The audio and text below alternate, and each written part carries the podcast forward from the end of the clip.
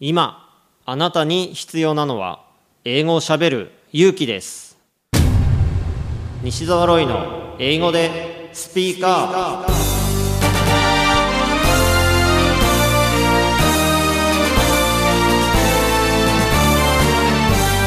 んにちはイングリッシュドクターの西澤ロイですスピーカーこれは英語が少しくらい下手でも間違っていても大きな声でしゃべるとか堂々と意見を言うという意味です英語はしゃべらないと絶対に使えるようになりません今回もさまざまなレベルの英語学習者の方に英語でしゃべっていただきましょう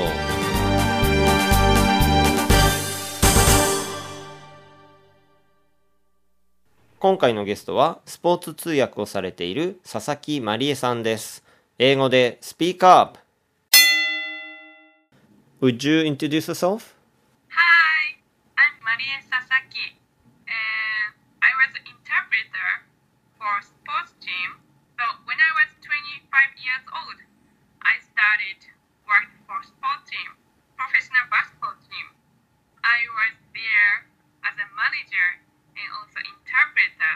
Mm. And my English was so bad at that time.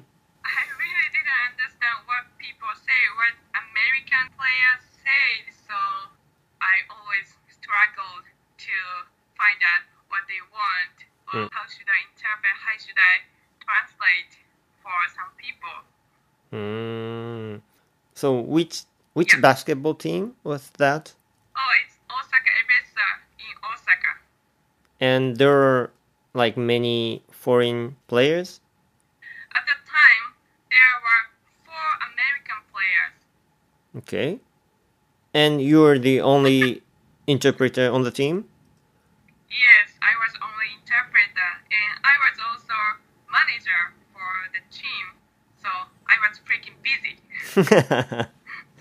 and you didn't understand much English first. yes, so but they realized how much I couldn't speak English, so you know they always tried to speak slowly to me.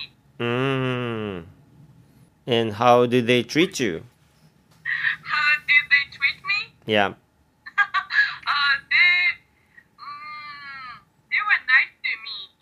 Mm-hmm. Uh, I was team manager in in the sports team. Uh, the manager had huge power. Huge power. Yeah, because I am the only one who uh, who control team schedule. Oh. Uh, what time we leave? What time we have to get there? Uh, when we have to do this interview? How much you can get money from the interview? うん。So they respect me, and I also respected player. So we had good connection.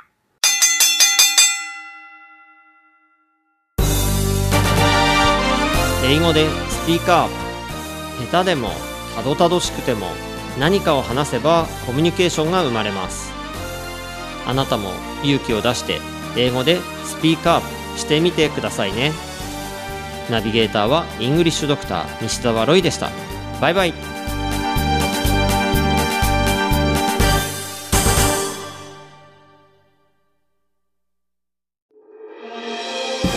聞き方に秘訣ありイングリッシュドクター西澤ロイが日本人のために開発したリスニング教材リアルリスニング誰も教えてくれなかった英語の聞き方の秘訣を教えます